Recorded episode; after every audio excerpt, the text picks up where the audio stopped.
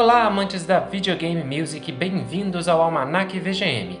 Aqui nós iremos apreciar e discutir os mais variados aspectos das músicas de nossos jogos favoritos de forma leve através de conversas com nossos convidados. Uma realização da Pró-Reitoria de Extensão em parceria com o Departamento de Música da UFJF.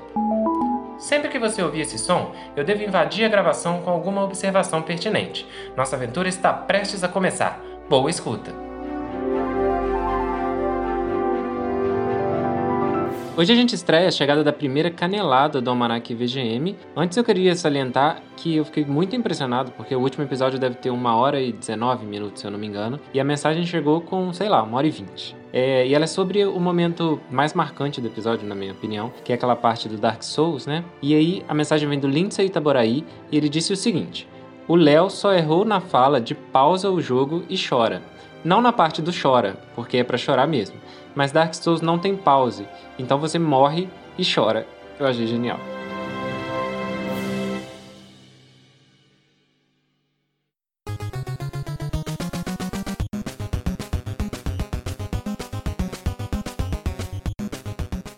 Bom dia, boa tarde, boa noite. Sejam muito bem-vindos ao Almanac VGM.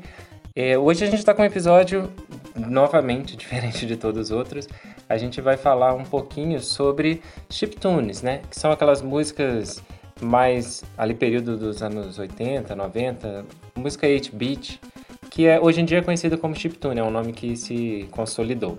E para conversar sobre esse assunto comigo e até me corrigir em algumas coisas que eu posso estar falando errado aqui, eu trouxe o apresentador do Som do Cartucho podcast, que eu recomendo muito que vocês escutem, o André Albertin, que melhor do que eu vai se apresentar aqui para vocês. O microfone é todo seu, fica à vontade. Olá pessoas, eu sou André Albertin, o host e idealizador né, do podcast O Som do Cartucho, como o próprio Bernardo já falou. E como o próprio nome já diz, o podcast fala somente né, sobre VGM.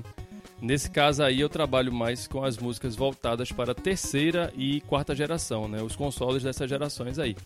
Mas eventualmente eu dou uma escapada e coloco alguma coisa mais moderna. Não é o padrão, né? O padrão é terceira e quarta, como eu falei. Mas eventualmente eu coloco uma novidade só para agradar a outros ouvidos. Primeiramente, agradeço aí, né, pelo seu convite, né? Tá aqui no Manac VGM, que eu conheci por acaso, vez, vez ou outra, eu entro lá nessas nos agregadores de podcast, né? E digito lá o termo VGM. E a minha surpresa, né? Qual não foi minha surpresa quando eu vi, quando eu digitei lá VGM, que tinha Almanac VGM. Eu digo, caramba, Almanac VGM. Aí eu fui lá conferir, né? Quando eu vi, tem lá o banner bonitão azul. Aí tinha lá, né? Que era da. fazia parte da, da faculdade, né? Você, na verdade, você faz parte aí da faculdade de Juiz de Fora, né? Se eu não estou enganado. Da Pró-Reitoria de Extensão, né? Exatamente. Pronto. Aí eu digo, estou catedrático agora agora aqui, né? No, no, no Almanac VGM, eu sou aqui agora um catedrático. E aí eu digo, vou lá conferir, né? Eu peguei bem no início mesmo, o primeiro episódio aí que o Bernardo lançou. Achei muito bacana, porque a proposta que eu tinha no, no som do cartucho era justamente parecida a essa com a do Bernardo. Muito embora ela se pareça muito mais com o que a gente encontra lá fora, né, nos Estados Unidos e na Inglaterra.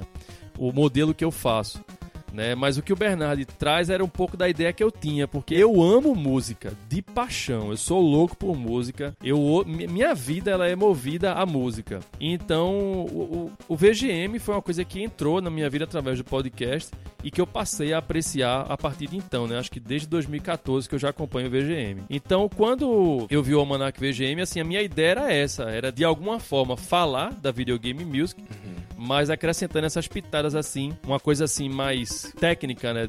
musicalmente falando. E aí eu falho miseravelmente, né?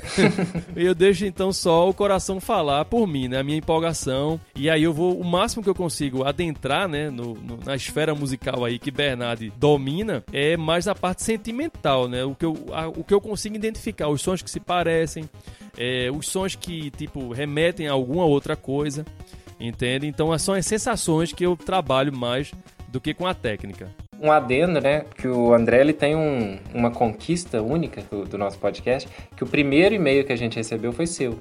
Olha só. o, olha só, eu até no segundo episódio, até, se eu não me engano, eu, eu faço lá a referência, né? Porque a gente recebeu esse e-mail, foi uma empolgação enorme, porque o podcast não tinha nem sido divulgado direito e de repente um outro podcast mandou um e-mail desejando melhor pra gente. Foi, foi uma coisa Sim. que me emocionou no momento que eu li. Sim, porque é raro, né? Quantas pessoas aqui no Brasil produzem um podcast voltado para videogame music, né? Acho que pouquíssimas pessoas. Uhum. E existem aquelas tentativas, né, de podcasts assim do ramo, né, que trabalha assim com os retro games, de eventualmente fazer um episódio com algum foco musical, mas não é a regra, né? Uhum. É mais a fuga da, da, da, regra do que a regra em si. E aí, quando eu vi o Almanac VGM, eu digo, não, eu tenho que falar com esse cara, velho. Porque né, são, somos iguais aqui na, na, na podosfera, então tem, tem que se apoiar, é isso. Né? E olha só, se eu não fosse fazer a pesquisa lá do VGM, encontrasse o Almanac VGM, eu não estaria aqui hoje falando contigo, né? A gente criou essa conexão por conta da, da videogame music e do podcast, né? Claro. Não só com questões de episódios, mas a gente tem conversado bastante, né? Trocado muita ideia. Sim, uma sim. Coisa, foi uma troca muito boa essa sua busca por VGM. só teve frutos Foi muito positivos. prolífica, né?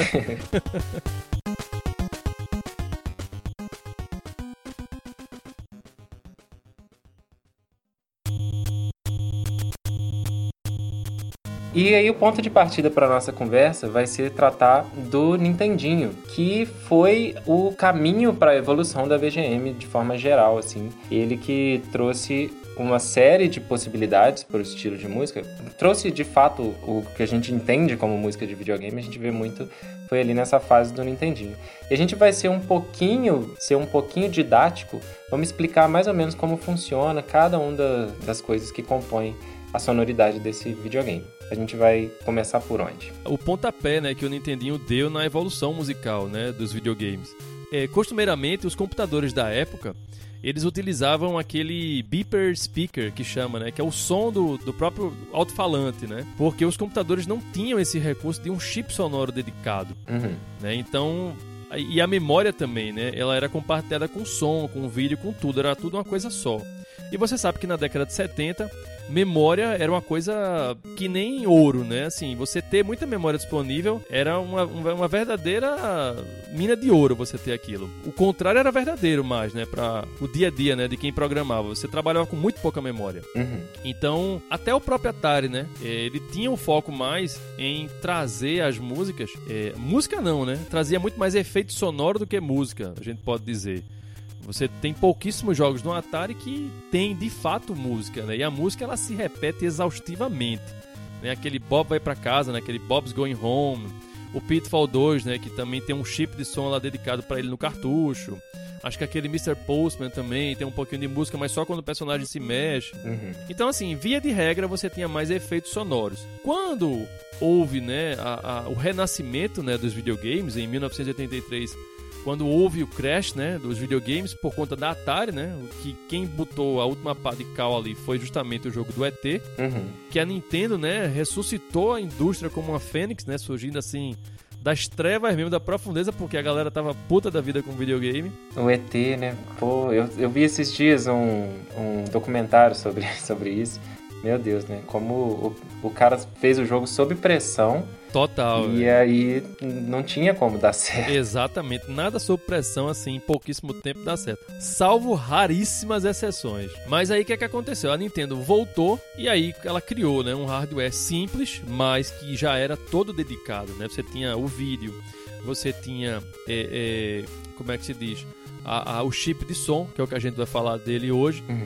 E isso, essa possibilidade de ter um chip de som foi que abriu portas para que o, o, videogame, eu digo assim, os jogos se tornem hoje o que são, né? Hoje em dia é, é, praticamente impossível você dissociar o jogo da sua música. Uhum. Porque a música ela traz uma imersão, né? E aí que eu até trago um conceito até diferente para música de videogame, né? Eu costumo dizer dentro, né, do meu podcast assim, dentro da minha lógica de, de trabalhar com videogame music, que existe música de videogame e música para videogame. Uhum. As músicas que você tem de videogame são essas aí, dos consoles da terceira e quarta geração, como é essa do Nintendinho, Mega Drive, Master System, que você utilizava um, um- um chip de som praticamente como se fosse um, um- um instrumento musical. E era o videogame tocando, de fato, né? Exatamente, exatamente. Por mais que você compusesse por fora e programasse depois, mas quem estava tocando de fato era o chip de som. Não era a sua guitarra,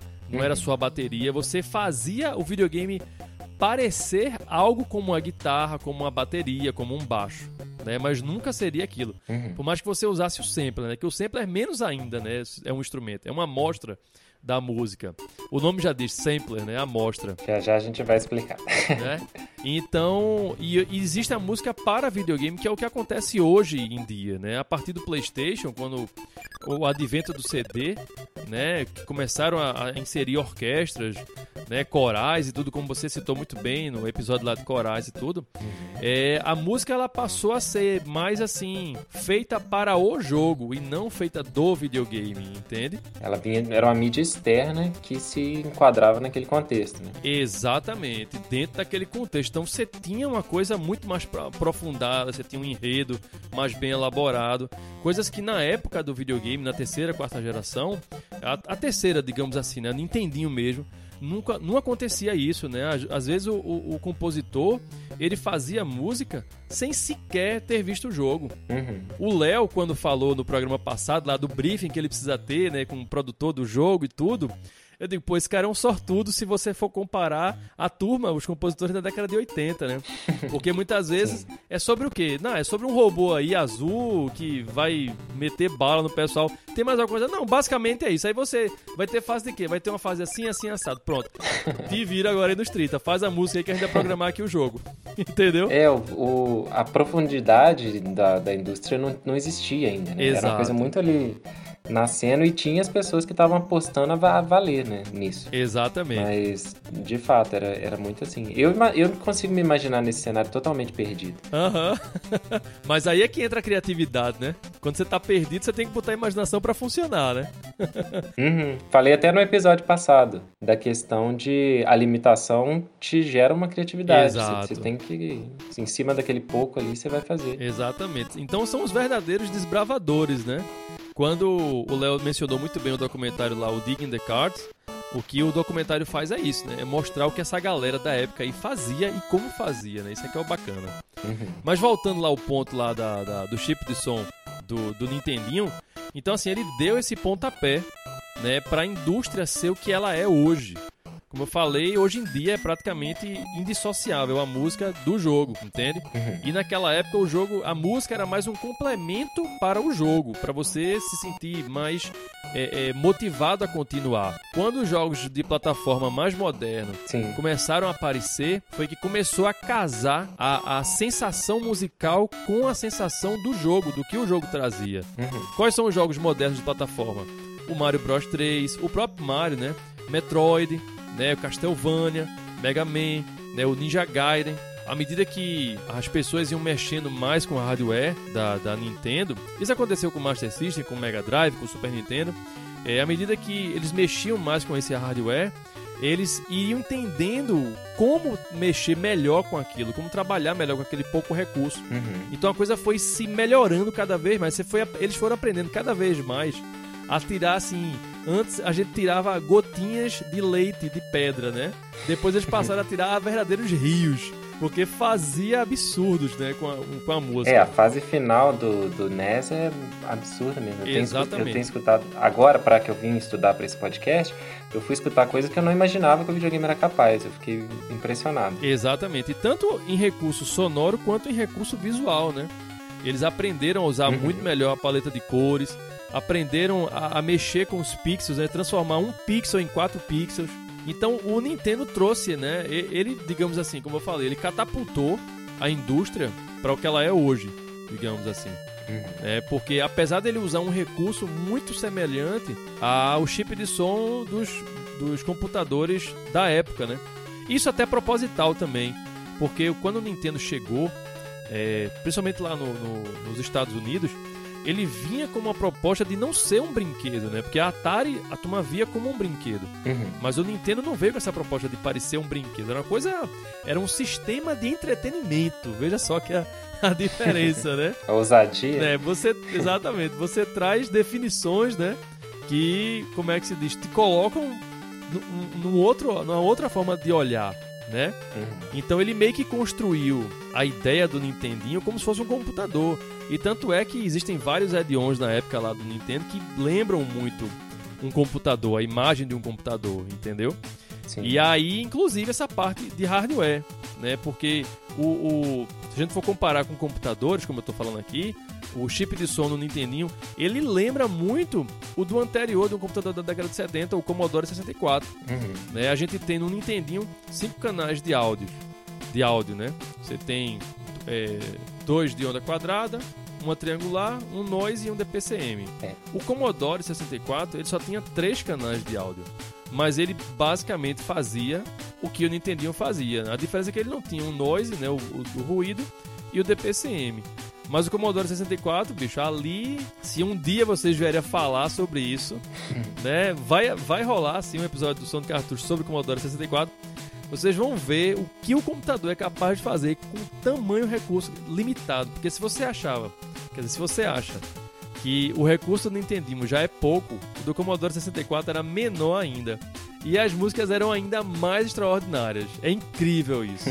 Então eles se, eles se pareciam muito nessa estrutura de hardware, assim, com questão a quantidade de, de vozes, né? Essas três vozes eram as mesmas? Duas de pulso Isso, e uma duas de pulso e uma triangular. Só que a diferença Uhum. é que é, o Commodore 64 ele conseguia produzir outros tipos de onda, que era aquela a, a serrada, né, aquela sawtooth, é, e tinha uma outra Que é uma variação da onda triangular, né? só que ele tinha um- um- uma, uma diferença, é que apesar dele só ter três canais, né, três vozes, como você falou bem, é, cada, cada canal desse poderia reproduzir todas as ondas ao mesmo tempo. Tu tá entendendo? Uhum, entendi. Diferente do Nintendinho, que ele só pode produzir uma, um tipo de onda por canal. O canal 1 de Pulse só pode produzir a onda quadrada. O canal 2 também. O canal triangular não pode produzir uma onda de pulse, ela só pode produzir uma onda triangular. O do Commodore não. Cada canal podia gerar qualquer onda que o computador era capaz de produzir, tu tá entendendo? Isso dá uma liberdade muito maior, muito maior. Você gera um número maior de combinações. Entende? Uhum. E aí fica só um ganchinho porque a gente vai falar lá na frente. Porque essa, essa forma de, de produzir música para o Commodore 64 influenciou muitos compositores europeus que a gente vai falar depois, né? Que traz um, um- um som ímpar para as músicas do Nintendinho. Que eram mais habituados com esse... Exatamente, com esse recurso limitado. E a gente vai conferir isso lá na frente.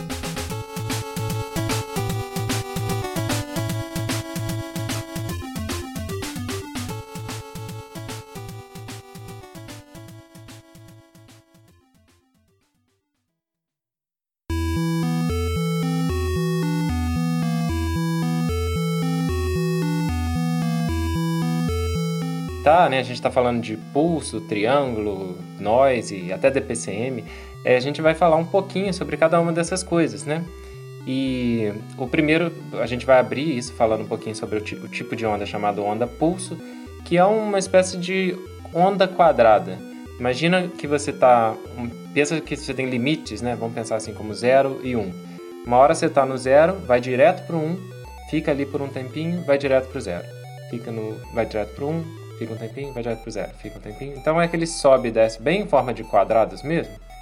E a gente vai falar um pouquinho sobre isso e sobre mostrar um pouquinho também, né, da sonoridade, as capacidades que o Nintendinho era capaz de trabalhar em cima desse tipo de onda. Mencionei há pouco aí a questão do Commodore 64 e a capacidade que ele tinha de em cada voz ele produzir várias ondas, né? Vários estilos de, de onda, de som. É, o Nintendinho, apesar dele ter essa limitação, como eu falei, né?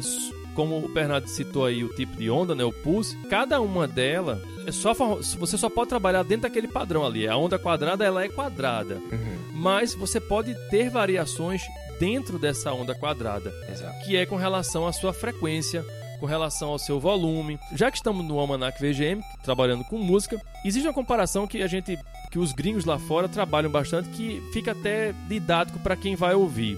É só lembrar desses teclados mais antigos, Cássio, por exemplo, né? Quando você tocava com, sei lá, você botava dois dedos em, du em, duas teclas diferentes e só saía um som, significava que aquele teclado só tinha, ele era monofônico, uhum. entende? Ele é polifônico quando você consegue tipo tocar tipo com todos os dedos da mão e ele vai emitir som para cada dedo da mão aí. Entendi. Entende? Então, como o Nintendinho só tinha, apesar dele ser polifônico, mas ele só tinha cinco canais de áudio, é, cada canal desse o que o, o, que o compositor fazia para poder ter a sensação de nota musical era justamente isso. Era mexer com o volume da onda, mexer com o comprimento da onda, trabalhar com a frequência dela, de quanto tempo ela se repetia, né? Daí é que vem os arpejos, os vibratos, entendeu? Os ciclos lá, os duty cycles, né, que ele chama também, entende? Sim. Então ele mexia com matemática justamente para poder ter a sensação de nota musical né? Sim. E aí você tinha as ondas pulso lá com diferentes variações, de, de, que, vi, que ia de 12,5% até 75%, né? Esses números 12,5, 25 e 50, eles têm uma relação sobre essa questão que eu estou dizendo sobre subir e descer, né? Sobre quanto tempo do, de um pulso, né? Vai Isso. ficar no, no, positivo e quanto tempo no. Estou falando positivo e negativo, mas na verdade é. O som, ele é uma vibração do ar, né? Então, vamos supor, para uma caixa de som soar, ela joga o ar para frente e para trás. O que essa onda quadrada faz é jogar 50% para frente, 50% para trás, 50% para frente, 50% para trás. Dividir isso Exato. dessa forma faz o som soar em uma onda quadrada de 50. Se eu ficar 25% para frente, 75 para trás, 25 para frente, 75 para trás, o som muda um pouquinho. Exato. Isso tem uma relação direta com o timbre, né? Correto. Que é o, uma sonoridade diferente para cada uma dessas percentagens aí que a gente vai colocar na nossa onda de pulso. Então vamos conhecer um pouco da sonoridade das ondas pulso ou ondas quadradas. A primeira delas é a onda pulso de 12,5%.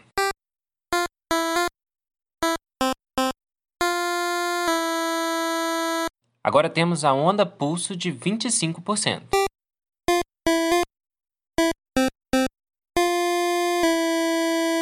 Em seguida, a onda pulso de 50%.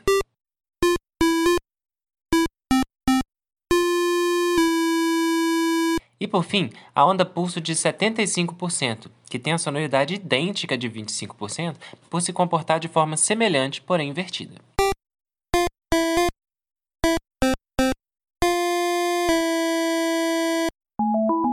Aí é que eu acho.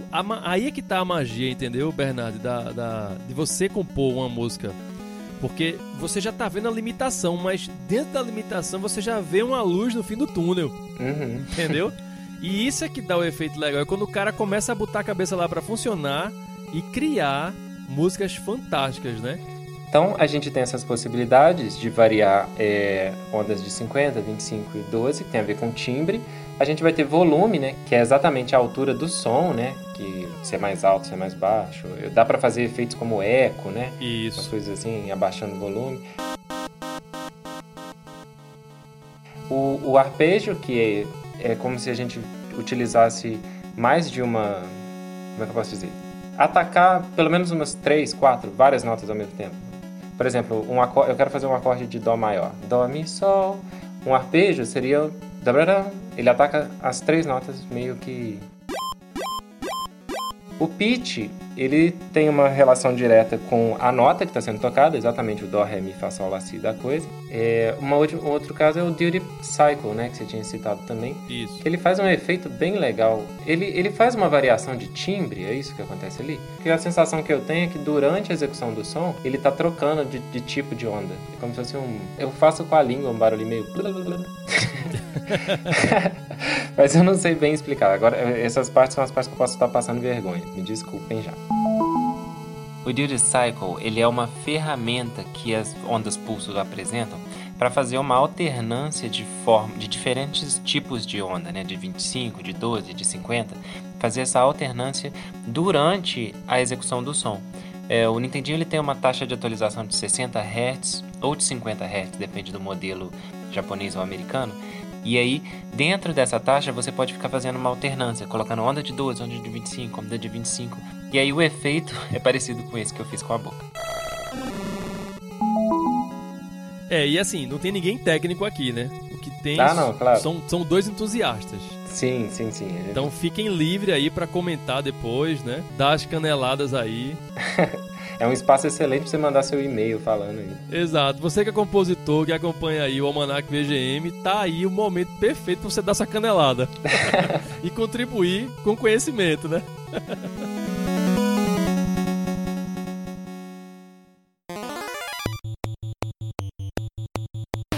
A onda triangular, como você citou, ela tem muito esse intuito de ser usada para sonoridade mais grave, né? É, a aparência de uma onda triangular é exatamente o, enquanto a quadrada tem aquela cara de sobe, reto, desce, reto, sobe, reto, a triangular ela vai ter uma coisa meio diagonal, né? Ela vai do seu do seu mais grave para a direção do agudo, numa, numa, direção meio. Não é grave e agudo aqui, né? É, ela forma literalmente um triângulo. Isso. Fica fazendo subidas e descidas em forma de triângulo. Exatamente. Uhum. Imagina o background lá do primeiro Super Mario aquelas colinas lá triangulares que tem no final, aquelas montanhas. Pronto, aquilo ali é a imagem perfeita de uma, de uma onda triangular. Perfeito mesmo. A onda quadrangular, ela, se, ela funciona como se fosse um patamar, entendeu? Uma caixa mesmo, assim. Você tá vendo uma caixa, uma linha desenhada uhum. ao redor de uma caixa, né? No entorno da caixa. Pronto, isso é uma onda quadrangular. Enquanto a triangular, ela segue um fluxo, né? Linear, né? De subida e descida. Essa é a ideia do triangular, que é mais usado para, como você falou, para baixo.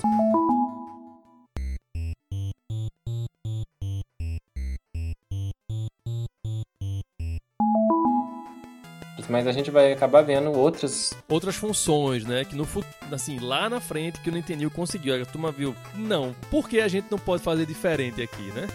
Uhum.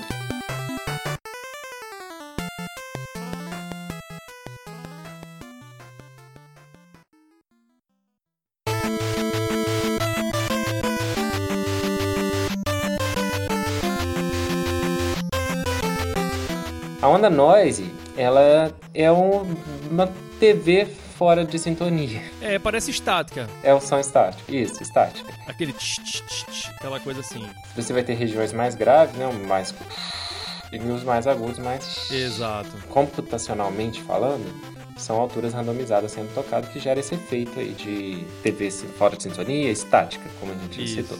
E era muito utilizado como percussão, né? No próprio Mega Man, a gente tem o efeito de, de percussão feito com essa onda, não é onda mais, né? O feito canal, com né? o canal de noise, né? A gente tem as mais graves para fazer uma espécie de bumbo, né? Enquanto a gente pega mais agudas para fazer uma espécie de hi-hat. Exato. E uma coisa interessante, Bernardo, do que você falou aí do, do Mega Man, é que geralmente né, as ondas que se focam mais no jogo, né, quer dizer, na música do jogo, são essas que a gente falou mais aí, que são as triangulares e as quadrangulares. Mas a Manami é, Matsumi, ela foi na contramão de tudo e ao invés de colocar as, as ondas quadrangulares e triangulares como as mais evidentes, ela conseguiu fazer música com o canal de noise. Vê que coisa absurdamente sensacional.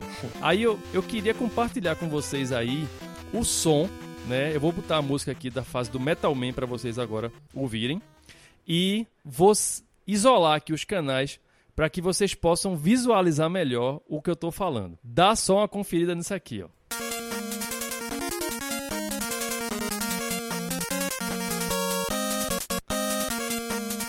Aqui é a música completa. Eu vou isolar os canais aqui, ó. Eu vou tirar os canais o como é que se diz o quadrangular e o triangular e deixar só o noise. Olha só como ele, apesar de ser percussão, mas ele chama bem atenção porque ele está num, num, num, tempo de percussão diferente do que geralmente se encontra. Uhum. Entendeu? Vou ativar aqui as zonas quadrangulares, ó.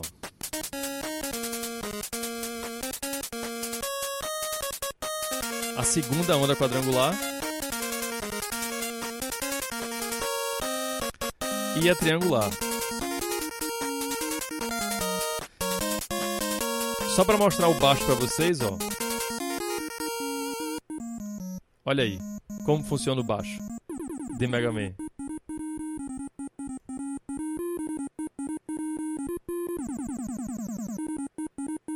Bacana, né?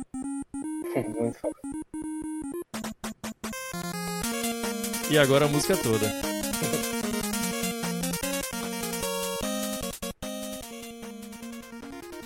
Espero que tenha dado para ilustrar aí direitinho como é que funcionam os canais de som do Nintendinho. O, inclusive, é legal a gente poder mostrar isso separado assim, né? Porque às vezes você não, não, não consegue compreender na explicação, mas na, na sonoridade, né? O ouvido faz você compreender.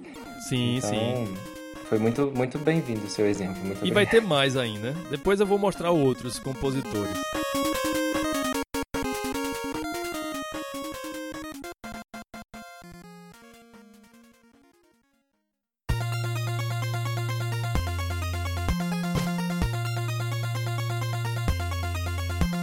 Então, o último dos, dos exemplos, que é o quinto canal, que é o DPCM, né? A sigla significa Differential Pulse Code Modulation, que é uma espécie de sampleamento, né? A gente pega um som real e tenta fazer um, trazer para o videogame uma cópia ou o melhor possível da, do que, daquele som que a gente quer representar. E para fazer isso ele usa uma espécie de, de onda mesmo, né? O, o compositor ele consegue colocar ali, vamos supor que eu tenho um som de uma voz falando mais futuramente, no final da vida do videogame teve um pouquinho sobre, tinha vozes no videogame, não tinha, se não me engano? É, chegou a ter, alguns, alguns chegaram a ter. Eu acho que Adventures of Bayou Billy, acho que tinha alguma coisa. The Adventures of Bayou Billy. Né, assim, eram poucos que tinham, os jogos que tinham voz, assim, eram poucos. É, e com certeza consumia um monte do cartucho aí de é, espaço. É, porque assim, a, a própria a própria amostra, né, do sampler, parece até uma redundância, né, a amostra do sampler. o próprio sampler, ele era de baixa qualidade já, né, que você sim, trazia para o chip de som. Então, é, quando realmente... eu tô falando de voz aqui, eu tô, eu tô sendo longe demais do, de uma voz de verdade. É, é, uma, é, aquela voz abafada, de computador dos anos 90. É. Mesmo. Não, você poderia até colocar uma voz de uma pessoa real, mas ela ia vir super abafada e, tipo, altamente truncada. Sim, entendeu? por conta da, da amostragem, né? Exatamente. Você tinha até falado mais cedo, era a amostragem de 60 Hz que a gente é, tinha nesse. Não sei se nesse canal. Esse canal aí que, que o Bernardo falou, o, o DPCM, como eu falei, ele tinha samples de baixa qualidade né? Uhum. Mas aí você tem algumas opções, alguns moduladores nele. Você poderia fazer loop, né? Você poderia fazer efeitos. Mas assim, tipo o arpejo e o pitch, você já não podia usar aí. Não. Entendeu? Já não funcionava no, no, no, nesses canais aí. Mas é porque cada canal tem a sua modulação, né? E é justamente isso que vai dar a liberdade criativa para o compositor. Ele vai entender até onde ele pode ir, né, em cada canal e fazer dali a sua música. A forma de tentar simular o pitch que fazia com, com esse canal de DPCM era através de, da amostragem, né? Você fazia uma redução de, de velocidade, fazendo, por exemplo, um som que soasse pá, aí você diminuía a amostragem dele e foi pó. Isso, isso. e aí você conseguia fazer sons diferentes dessa forma. Exatamente. Mas era muito difícil de controlar. É muito difícil você querer extrair, por exemplo, eu quero as notas Mi e a nota Dó. Isso é muito complexo. Por isso que ele era muito utilizado para sons de percussão, sons de mais nesse sentido assim. Exato. E já veio ser mais bem utilizado já tipo de meio para fim de vida do Nintendinho, né? Uhum. Foi quando aí quando eles começaram a ver esses recursos sonoros, né, aí do, do sampler, que a Konami, né, começou a criar os seus chips de sons especiais, o VRC6, o VRC7 que foram encontrados somente em alguns jogos, né? Uhum. Como o VRC7 você, você encontrava na versão do Akumajo Drácula, né, 3, o, o Castlevania 3, que por acaso não tinha na versão norte-americana. Mas a japonesa tinha, entendeu? Porque ele continha um chip de som Yamaha 2413. É um derivado, na verdade, desse chip de som.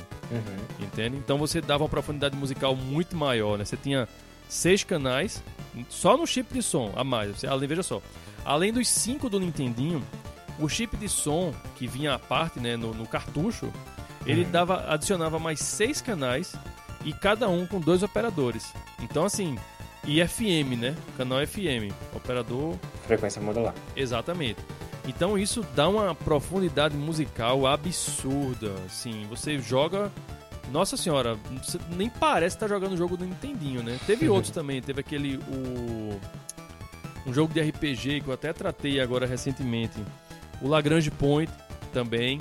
Né? E esse aí foi bacana porque veio um cara é, que fazia normalmente música pop lá japonesa, o Akio Dobashi. Uhum. E aí a Konami, né, dado o sucesso que ele fez na época lá, com o disco dele Rebecca 3, foi convidado para fazer a música, né, do, do Lagrange Point. Uhum. Então, assim, se você ouvir a música, eu, eu posso até botar uma palhinha, ah, claro. se você quiser. Pode ser? Não, com certeza. Eu vou só botar aqui um pedacinho da música para vocês sentirem a profundidade da do que é né, o, o chip de som FM do, do Nintendinho. Dá só uma conferida nessa maravilha. Você vai ouvir agora a música e você vai dizer: Eu não acredito que isso tá vindo de um Nintendinho. Vê só.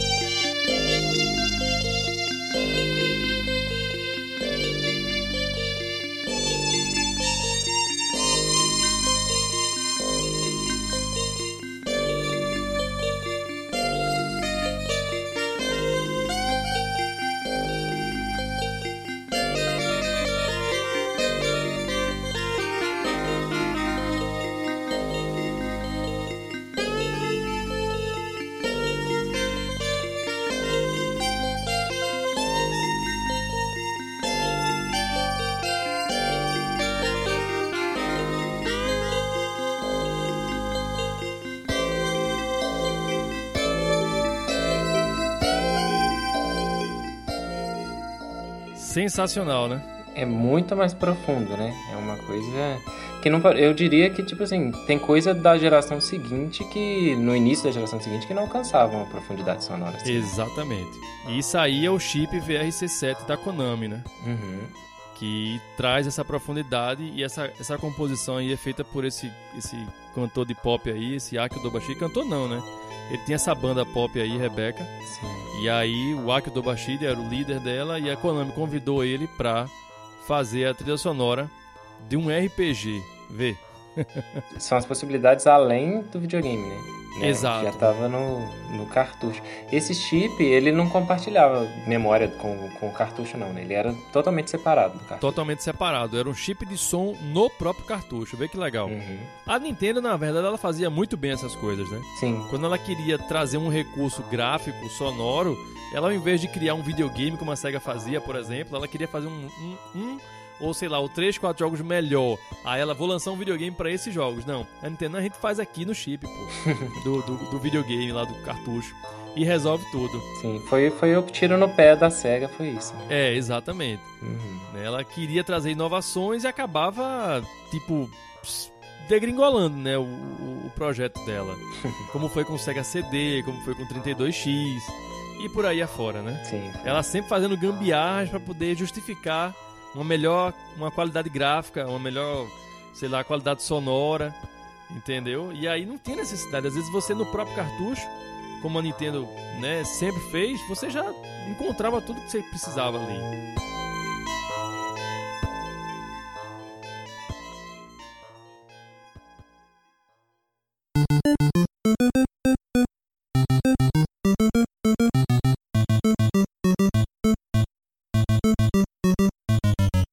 Daí a gente tem um, uma variação de estilos composicionais que tem muito a ver até com a história da música. Da mesma forma que quando a gente está estudando música, a gente vê que a, o Ocidente tem sua forma de compor, o, a Europa e a, as Américas, né? A gente teve isso para o cenário das músicas do Nintendinho também. A gente tinha um estilo muito característico na, na, no Japão, um estilo muito característico ali na Europa, né? De uma forma geral. Correto. E de outra forma, também um estilo característico americano.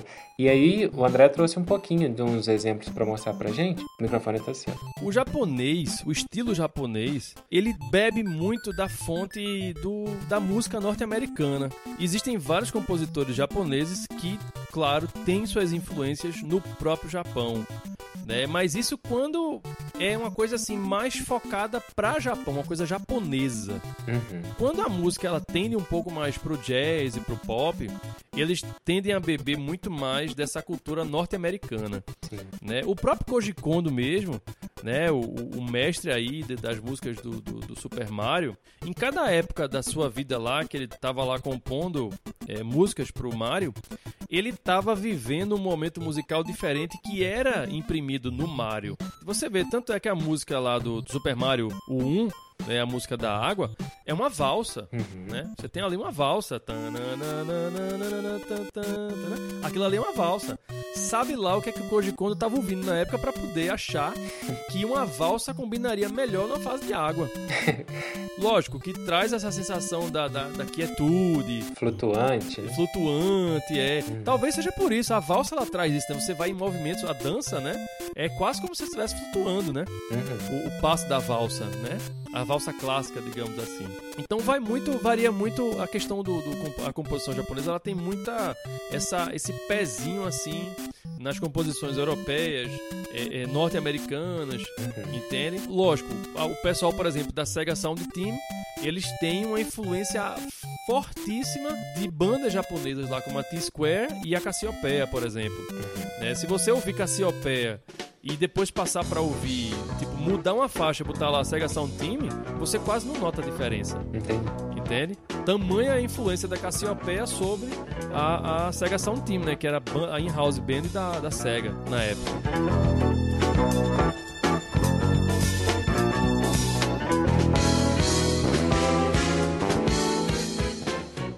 Então, assim, eu vou colocar aqui para vocês a música do clássica japonesa, assim, Koji Kondo, Nintendinho em início de carreira.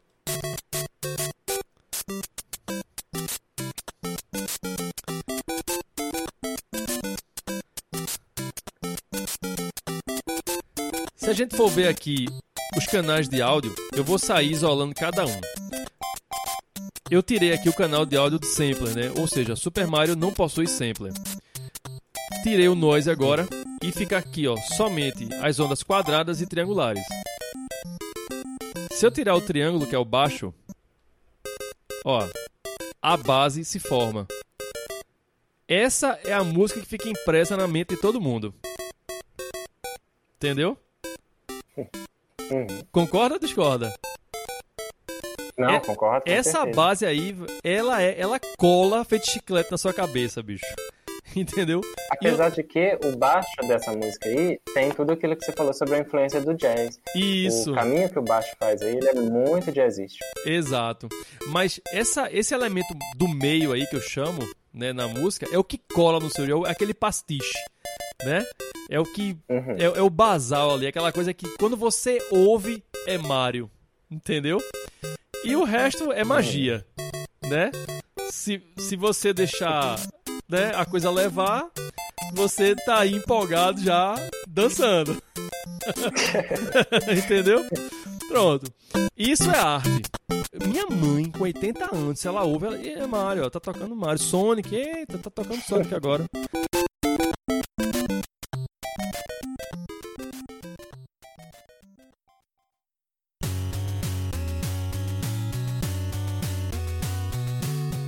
Já os compositores europeus, eles têm um estilo assim muito mais, muito mais focado na música eletrônica. Uhum. Por quê? Por causa do punk. Aí o cara, porra, André, tá falando de punk, né, em videogame music, porque o, o, a música eletrônica, ela veio do punk. Entendeu? Por incrível que pareça, a, essas raves que a gente vê hoje em dia aí, elas têm a sua base no punk rock. Uhum. Que é aquela batida simples, repetida e somente com variações. Que o punk já surgiu como movimento contra a cultura do rock progressivo, né? A turma, tipo, tá cantando demais, 20 minutos numa faixa não dá. Vamos facilitar isso aqui, botar uma com 2 minutos. Sim. Entendeu? E já passar o recado. Os europeus, eles têm essa coisa, porque nasceu ali várias danceterias assim importantíssimas na época. Então essa galera toda que vivenciou isso, o próprio Yuzo Koshiro, né, que vocês mencionaram aí no episódio passado, acho que o Léo falou lá sim, das boates que ele participava e tudo. A gente vê nessa né, essa impressão musical no, na, na série é, Streets of Rage e Revenge of Shinobi, né? Então, assim, imagina, se pro Yuzo Koshiro que tava ali curtindo um momento assim da vida dele de, de, de discoteca e tudo, Imagina o que era um cenário musical todinho. A gente tá falando de um cenário musical. Uhum. A gente não tá falando de um ambiente que toca um estilo musical, não. A gente tá falando de um estilo musical numa nação, num, num, continente europeu. Sim. A galera vivenciando aquilo. Então eles têm muita influência no pop eletrônico, entendeu? No punk também. Essa questão do eletrônico tem soma a, a composição deles nos jogos ao controle que eles já tinham sobre tecnologias digitais, assim, né? Exatamente, como o Commodore 64, né? Uhum. Então você tem compositores aí como, como o, o, o mestre aí, o Robbie, Robbie Hubbard, quer dizer, Rob Hubbard. Você tem aquele Oriental, que é o sueco. O, o, Jake Kaufman também, uhum. é, que fez até a música da Chantei, né? O, acho, acho, que também aquele Shovel Knight também. Sim. É, o, os irmãos Fallen, né? Esses aí são absurdamente maravilhosos. Então você vê essa influência totalmente é, diferente do, do que você encontra no cenário japonês, justamente por conta dessa eu falei esse lance aí do, das discotecas dele, né? A música eletrônica, né? Derivada aí do, do punk. Uhum. E são compositores originais de, de computadores, como você falou aí, né? Do Commodore 64. Uhum. Entende? Então eles imprimiram essa forma de, de compor música para o Nintendinho.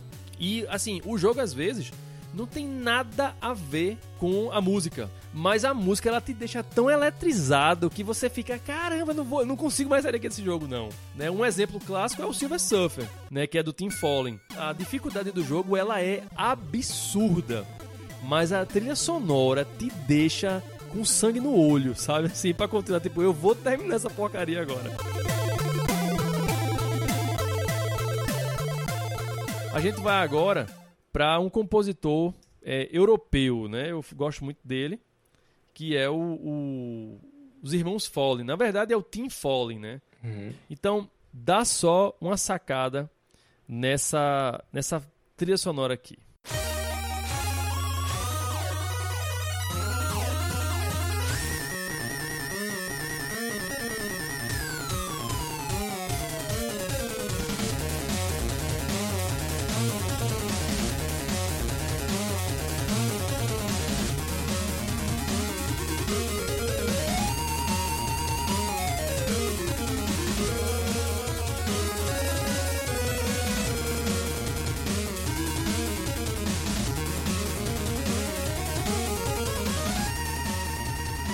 Sensacional, né, Bernardo? Você vê que é mais. Como, como é que eu posso dizer?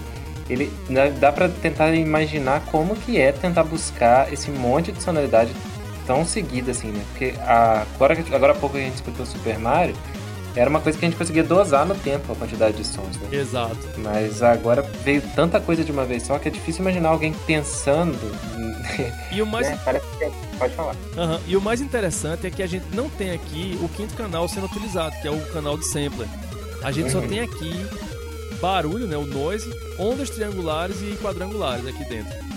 Então uhum. eu vou desconstruir aqui o som para vocês acompanharem como é que funciona. Vou isolar só as zonas quadradas agora.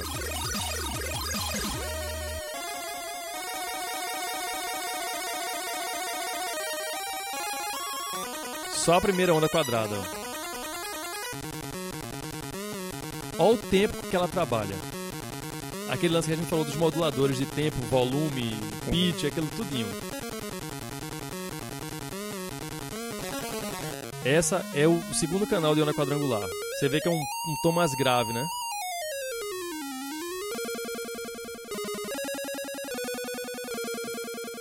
E agora as zonas triangulares. Olha o baixo aí, ó. Se destaca, né? né? E você vê que é uma pegada bem rave mesmo, né? Uhum. Quando a gente complementa ele com o, o canal de barulho, aí dá isso aqui, ó. Só esses dois já animam a festa. não é não? Com certeza.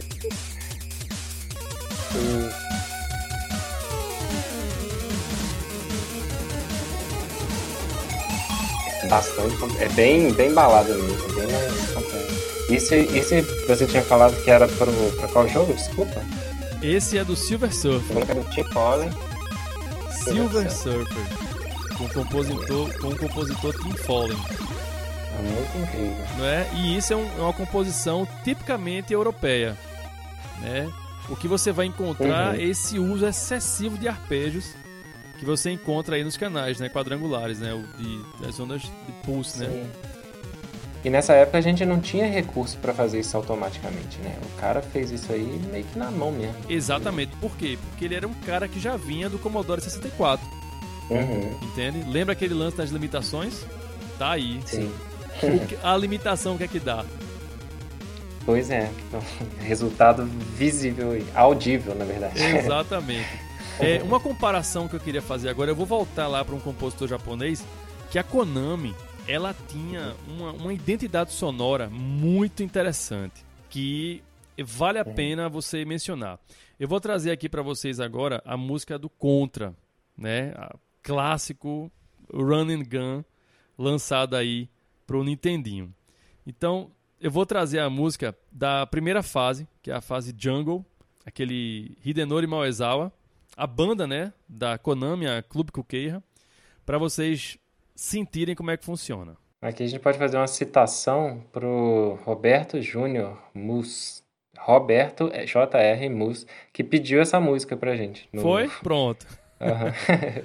então vai rolar agora. Segura aí então, Roberto.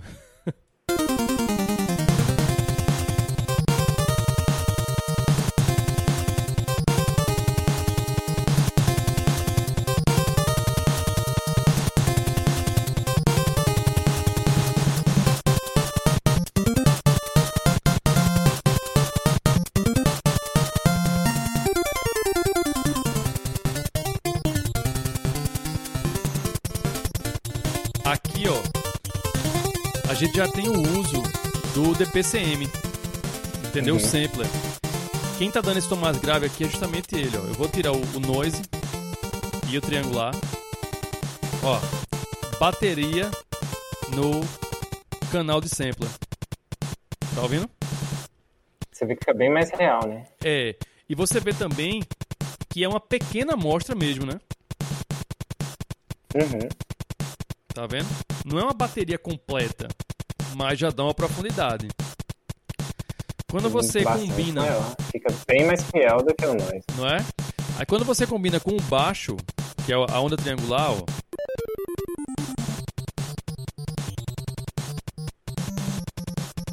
Tá vendo? Quem dá o elemento fundamental aqui é o noise, ó. A, a sustância, né? Pra bateria. Porque aí você tem, de fato, a bateria com seu hi-hat que você falou, né? E o elemento do meio a gente encontra nas ondas quadrangulares, ó. Tá vendo? Se eu isolar elas, ó, é o que identifica a música. Contra. Sim, é a melodia, né? Exato. Tá vendo? Tan, tan, tan, tan, tan. Tan, tan, tan, tan, tan.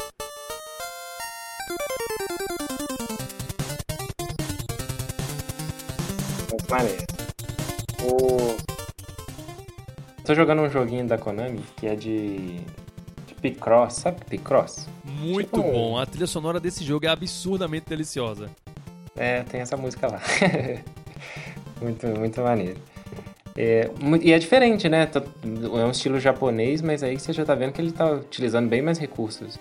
Aí já tá com, com chip inserido ou ainda não? Só tá com DPCM? Não, só o DPCM, mas você já vê como o, o, Contra já faz parte dessa nova leva aí de jogos de plataforma moderno, né? Encabeçados uhum. aí pelo Mario, aí a gente cita Metroid. É, a, a, galera da Konami, na verdade, modificou tudo, né? A, a, a, forma de se fazer jogo. Porque eles trouxeram com eles uma história, né? Que antes você não uhum. tinha, né? Eu não entendiam. A, a, a construção dele inicial era de jogos de arcade, né? Ele reproduzia o que os arcades tinham entende? Então o jogo era muito mais focado em você fazer pontos do que você se desenvolver dentro de uma história. E aí a, a Konami, né, junto com a Nintendo aí, é, de alguma forma, né? Não assim concomitante, mas aí trouxeram essa coisa diferente, assim, de contar história para um jogo. Isso é que é o bacana.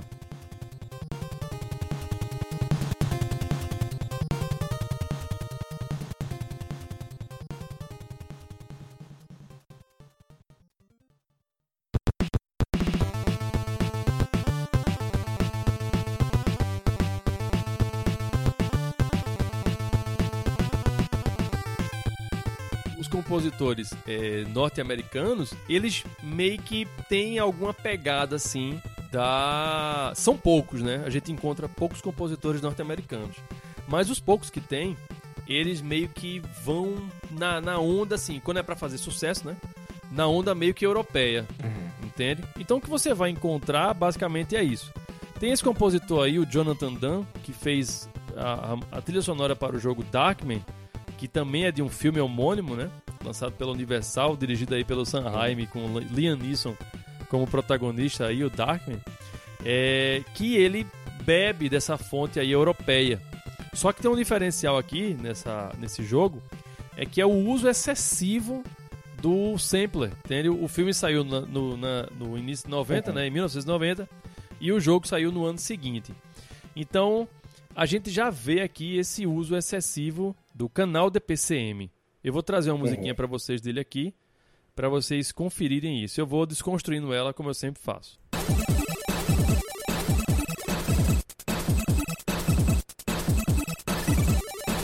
Dá pra perceber bem a influência, né? Uhum. Agora, se eu desligar, se eu desligar o canal DPCM, ver o que que acontece.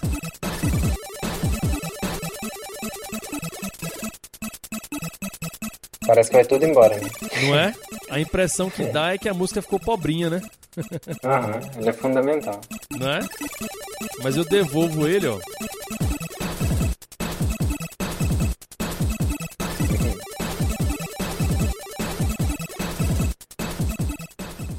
Então, basicamente, é assim que funciona o, o... os compositores norte-americanos, né? Lógico, eu não vou dizer que é a regra, mas Aham. os mais importantes, digamos assim, os mais que se, se destacaram, né, como esse o, o, o Jonathan Dunn e aquele do, do jogo o, o Bucky O'Hare, aquele o Doug Catassaros, né, eles têm essa essa pegada mais é, europeia, né, de chiptune mesmo assim. Entende? Eu imagino que isso pode ter até uma relação com o fato da música europeia ter tido esse destaque na forma de compor. Eles devem ter estudado o estilo europeu. Sim. Pra. É como você falou, beber da fonte mesmo, né? Você tá vendo que tem uma sonoridade aqui inovadora, que tá funcionando, vou aprender a fazer aquilo ali. Exato. E não é uma jogada errada, não, é super recomendável. E muito feito. Dá profundidade, né? Porque, como eu falei, é, o que chama a atenção da composição europeia é justamente o uso excessivo de arpejos, né? Justamente por quê? Porque é uma galera uhum. que já vinha trabalhando com computador lá, com Commodore 64, que era um computador assim que tinha um chip de som, digamos, entre aspas, bem entre aspas, é mais limitado do que o Nintendo, né? Porque não tinha sampler, digamos assim. Mas uhum. que eles estavam. Tinham, eles tinham um estilo para trabalhar a música, né? Dele do, do, do, Commodore 64. E aí acabou migrando esse estilo para o Nintendinho, né? É aquela coisa, eu sei trabalhar desse jeito, Entendi. então eu tenho que levar o meu estilo, alguma coisa você vai ter que levar para aquilo ali. Por exemplo, se você, eu não sei que estilo musical você gosta, mas digamos que você, sei lá, uhum. fizesse axé music, digamos, e aí tu vai trabalhar numa banda de rock, por exemplo. Alguma coisa do axé music uhum. tu vai colocar na banda de rock. Tá entendendo? É, é mais forte do que a gente, né? Né? Exatamente, porque é o, teu, é o teu formato padrão de trabalho. Entende? E nem que seja, tipo, o método de você trabalhar a música. Não que. Eu não tô falando aí de, do estilo musical. Mas eu tô falando do estilo, uhum. nesse caso aí, de, de como você. O método que você vai utilizar. É a essência, né? Tipo, uma forma de tocar um teclado, uma guitarra, alguma coisa assim, a gente faz sem querer. Você vai levar a sua forma ali para aquele novo é, objeto ali que você está trabalhando. Tem a ver com a formação do indivíduo, né?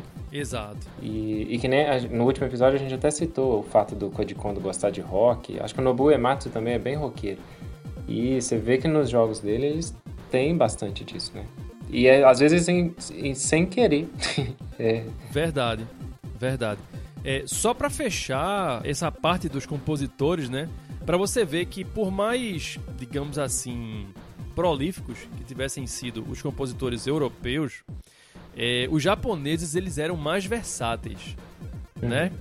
Só para fechar com chave de ouro aqui essas indicações de hoje, eu queria trazer para você e para o ouvinte um compositor, o Naoki Kodaka, que ele era compositor da Sunsoft, que a Sunsoft tinha jogos sensacionais e músicas uh, melhores ainda. Ela se destacou nessa época. Eu sim, sempre escuto falar da Sunsoft quando vai sim, falar de. Sim, Então eu vou trazer para vocês aqui uma a faixa aqui do, do, do, jogo Journey to Sirius, composta aí né pelo Kodaka e Nobuyuki Hara, para vocês verem como é que ele trabalhava os canais, né? O DPCM e o triangular. Vou ver só.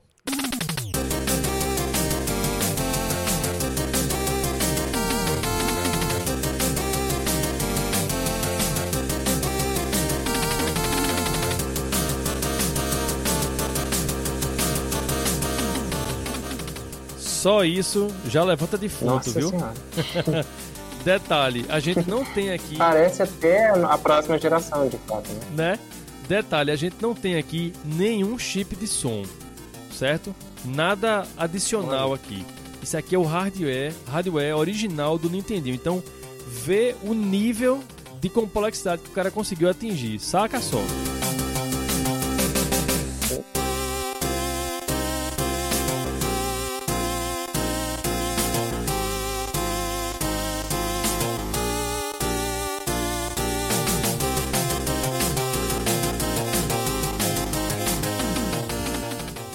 Agora eu vou falar para você, Bernardo, e para os ouvintes, qual foi a grande sacada aqui, o grande pulo do gato que o Kodaka fez, que esse aí era padrão nos jogos da Sunsoft que ele sempre trazia.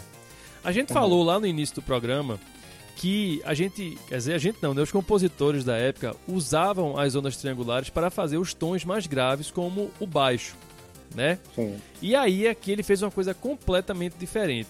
Ele transferiu a, a bateria, né? Que normalmente ficava no noise, né? A bateria é só a parte de, do, do, do hi-hat, né? Ali, né? É, uhum. Que ficava no noise. Ele transferiu a bateria para as ondas triangulares, ou seja, substituindo o baixo. E o baixo, ele transformou ele como um DPCM. Entende? Sim. Deu para captar a ideia?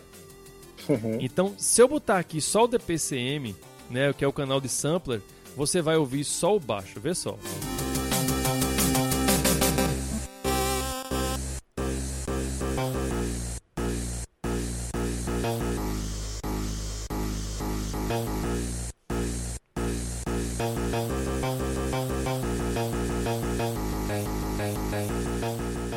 Demais, hein?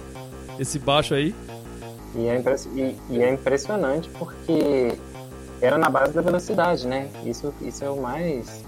Exatamente, sinistro, e tá com efeito, é um né? Esse DPCM aqui. É. Ele tá com efeito assim, uhum. meio metálico, assim, sei lá, um. Não sei, assim, parece um robô, alguma coisa assim do tipo. Ó. Sim, meio robótico. Ele tem, né, uma coisa meio eletrônica, assim, nele, um baixo meio eletrônico. Aí, ó, eu vou botar só as ondas triangulares agora. O baixo se transformou aqui em bateria. Tá vendo? O tempo de ataque. Uhum. É típico de uma tipo bateria. Os tambores, né? Isso. Tons, né? Isso. Uhum. Tá vendo? O que era baixo virou bateria. Entende? E no DPCM, uhum. o que era sampler se transformou em baixo. Com peso absurdo.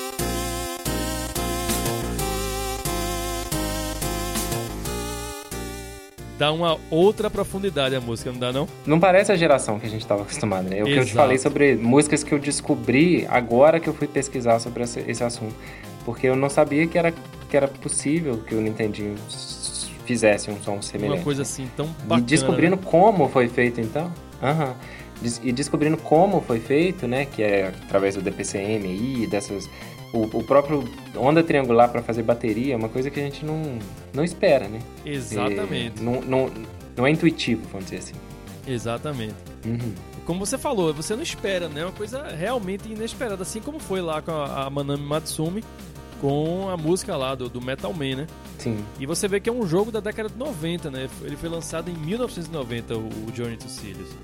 E ele traz, assim, essas faixas, bicho, que, meu irmão, eu, eu me arrepio toda vez que eu ouço essas músicas. São sensacionais mesmo.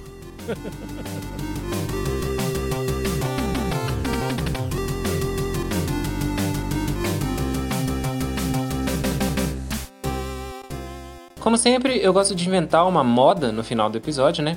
E a moda de hoje é a estreia da minha, da sua, da nossa. Então, o primeiro pedido é a música Mushroom Forest, do jogo Little Nemo Dream Master. E quem pediu essa música foi o Rodrigo Faleiros, que, spoilers, ele estará em breve aqui com a gente.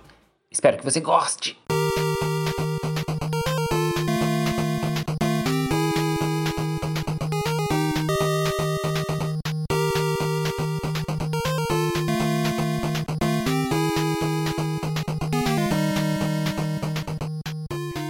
Com tudo isso que a gente, todo esse universo que a gente explorou aqui, a gente pôde entender um pouquinho da, de como foi essa construção do, do Nintendinho. O André trouxe aqui um, inovações enormes para que foi exemplos ao vivo, que é uma coisa totalmente nova no nosso podcast, que funcionou assim com maestria. É, eu queria muito agradecer a sua presença, agradecer por tudo, não só pela presença, como por, todo, por toda a informação, por todo o repertório que você trouxe para o episódio, tudo isso. Foi muito engrandecedor. Olha, e aí agora eu deixo você, eu deixo você livre para fazer qualquer consideração final que você achar justa, muita vontade. Muito obrigado, tá? Muito obrigado. A minha, eu, eu que agradeço, né? Novamente aí o convite, realmente é muito bacana. E eu já tinha dito a você que quando a gente grava podcast ouvindo a música, né? Isso eu tô falando pra gente que fala de VGM, né? Você traz outra profundidade. Você, como eu tava falando pra você no background lá, quando eu gravo o som do cartucho, né? Quem já teve a oportunidade de ouvir aí o podcast que eu faço, eu faço com um sorriso de canto a canto da orelha, entende? Porque, como eu costumo dizer pro Bernard, e costumo dizer também lá no, no próprio som do cartucho, é, é um podcast que ele é que nem caldo de cana. Ele terminou, tá pronto, entende? Não, não tem edição, não tem- eu faço tudo ao vivo ali na hora. Lógico, eu tenho algumas edições que eu faço, mas são muito, muito, muito minuci- assim, muito mínimas, na verdade, não minuciosas, muito mínimas, né? Que eu só corto basicamente o- os pontos de, de, de, de mudo né, do meu áudio, né? Que é quando eu termino de falar e a música começa a, a- a tocar, né? Então esse intervalo aí entre eu terminar de falar e ela começar a tocar, que fica um mudo, eu corto aquilo ali já pra é, colocar a música. Mas assim, tirando isso, o podcast é quase feito que ao vivo, digamos assim. E as considerações que eu, eu gostaria de fazer, né? É que vocês, ouvintes, divulguem mais a VGM. Né? Principalmente vocês que compõem, né? Que são desenvolvedores de, jogo, de jogos. É, que vocês percam é, esse, esse medo de falar de coisas bacanas. Né? Não, não, não, não, não se. é, como é que se diz? Acanhem em ouvir, por exemplo, como eu gosto de fazer. Eu boto VGM lá em casa no talo. Entende? Assim, eu tenho umas minhas playlists que eu faço, né? É, e eu tenho lá aquele, aquele som Bluetooth e boto, eu ouço música em casa como se eu tivesse música de, vide- vide- de videogame, como se fosse, sei lá, qualquer outra música aí no Spotify, ou Deezer, ou Google Play, seja lá o que for. Depois eu, depois eu vou pegar umas playlists com você. Pronto. E assim, o pessoal quando ouve aquilo, né? Principalmente o pessoal lá no trabalho, tem, que, que música é essa daí? Isso aí é a música do jogo tal. Tomo, que massa, velho. Sabe? E aí você vai saindo dessa mesmice. Porque uma coisa que eu acho legal do, do som do cartucho é que apesar dele seguir um formato já pré-definido lá de lá de fora, formato norte-americano e europeu, como eu falei, ele é uma coisa que não tem aqui ainda assim desse estilo muito no Brasil. Como eu falei, é uma coisa mais que o pessoal é, faz um episódio de videogame music, mas o mote não é sobre videogame music, né? E o som Uhum. cartucho é 150% do videogame music. Você vai ouvir 13 faixas de música de cabo a rabo, só de videogame, assim, o melhor da videogame music que eu vai ouvir, sem modéstia nenhuma. Porque eu não coloco coisa ruim para ninguém ouvir, não. Eu só coloco coisa boa. Pra você se arrepiar ouvindo.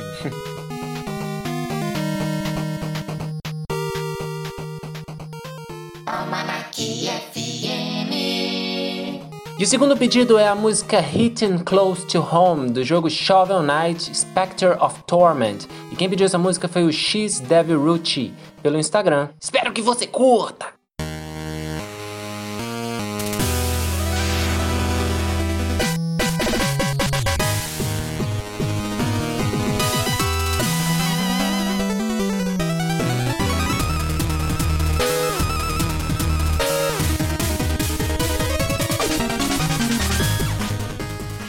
Assim, a consideração que eu quero fazer é essa. Né? Divulguem é, o trabalho do Bernard aí, do Almanac VGM, que é um trabalho maravilhoso. Né? Incentivem a continuar fazendo, né? a ele continuar fazendo. Né? Divulguem a ideia do podcast, porque eu costumo dizer que o podcast é uma espécie de rede social particular. Né? Para quem não ouve Sim. podcasts assim de rodo, assim, de tipo, ah, eu acompanho 150 é, é, podcasts você não ouve, você tá já no automático ali.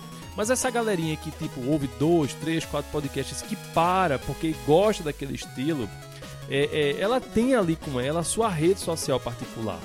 Entende? Então, a partir do momento que ela uhum. começa a divulgar o material das pessoas, do, do, do produtor que ela está acompanhando, é, é, seja no Instagram, no Twitter, seja lá o que for, ela está ajudando aquela rede social dela a crescer. E o melhor, ela está abrindo para ela mesma a possibilidade dela conversar com pessoas que gostam do que ela gosta. A gente fala muito dessa questão do, do Instagram, do e-mail, do, do contato, né? A gente sente tanta falta, né? Às vezes. Exato, do um, feedback. Um contato pessoal. Fala com a gente, gente. Manda e-mail, manda mensagem. A gente é carente. Eu costumo dizer, o, o, o Som do Cartucho tem uma área lá de comentários lá no site dele, né? Aquilo ali é a, é a sua espécie de Facebook. Você vai lá, se o Bernardo tiver um site, seja lá o que for, você vai lá na área de comentários, faz seu comentário, ó, oh, achei interessante isso, ou então dá uma canelada, seja lá o que for, para você gerar discussão ali dentro. Você vai estar tá conversando com pessoas que gostam do que você gosta, que acompanharam aquele programa e quem sabe da partir dali, que sempre tem aquela, aquele dois, três pessoas que estão sempre comentando, né, reiterando o que um outro já falou ou negando, acaba você virando amigo do cara, pô. Tu tá entendendo? Uhum. Essa é a magia. Então a ideia é essa, as considerações que eu queria fazer, né? Que você divulgue o trabalho aí do pessoal, de quem produz, valorize, que você se conecte de verdade, né? Assim, uma coisa de cada vez, feita aquela história da lebre e da tartaruga, né? A, a lebre no meio do caminho morre, né? Ela perde a corrida. A tartaruga ganha porque fica ali, ó, devagar e sempre. Né? Eu, eu sou adepto de você consumir as coisas, apreciar com moderação você indo consumindo devagarzinho, devagarzinho, né? Os melhores relacionamentos, na verdade, são aqueles que o fogo se mantém vivo, né? E não que é aquela chama gigante no início e daqui a um tempo apaga, né? Então, a minha consideração final é: vão conhecer o som do cartucho e vão divulgar também, por favor. É, se você chegou lá através do Almanac VGM, deixa lá, fala com, fala com o André, ó. Eu escutei você no Almanac. Tá? Pronto, muito bom. Muito legal. Forma essa rede, assim, e vice-versa, né? O pessoal que, que de alguma forma chegar aqui através do André também. Fala pra gente que é sempre Sim, legal construir divulgar. essa rede. Eu vou divulgar lá. Eu, o som do cartucho eu, eu meio que saí assim do geral das redes, né, para ter uma vida mais simples. E hoje eu tô uhum. focado apenas no Twitter e no Telegram. A vantagem de quem acompanha o som do cartucho no Telegram é que ele vai ter coisa que você ele não vai encontrar no Twitter. É uma coisa mais para o para quem curte mesmo. Tá bombando lá, tem três pessoas acompanhando. Mas assim, eu sempre trago um conteúdo legal, né, para que aqueles 13 eles vão ter uma, uma noção de VGM que ninguém mais vai ter. Uhum. Entende? Eu faço tudo com muito esmero, com muito carinho. Eu não tenho frescura, eu falo com todo mundo, sabe? Quem manda e-mail eu respondo na hora, assim. Twitter também, quem manda DM eu respondo. É, é fácil, né? O som do cartucho é fácil. Tá lá no Telegram e no Twitter. Você digita lá o som do cartucho e vai pro abraço. A gente vai deixar na descrição do episódio aqui todos, todas as redes, como achar o, o André aqui. E o podcast também. Tá no Spotify, tá no Deezer, tá em tudo, velho.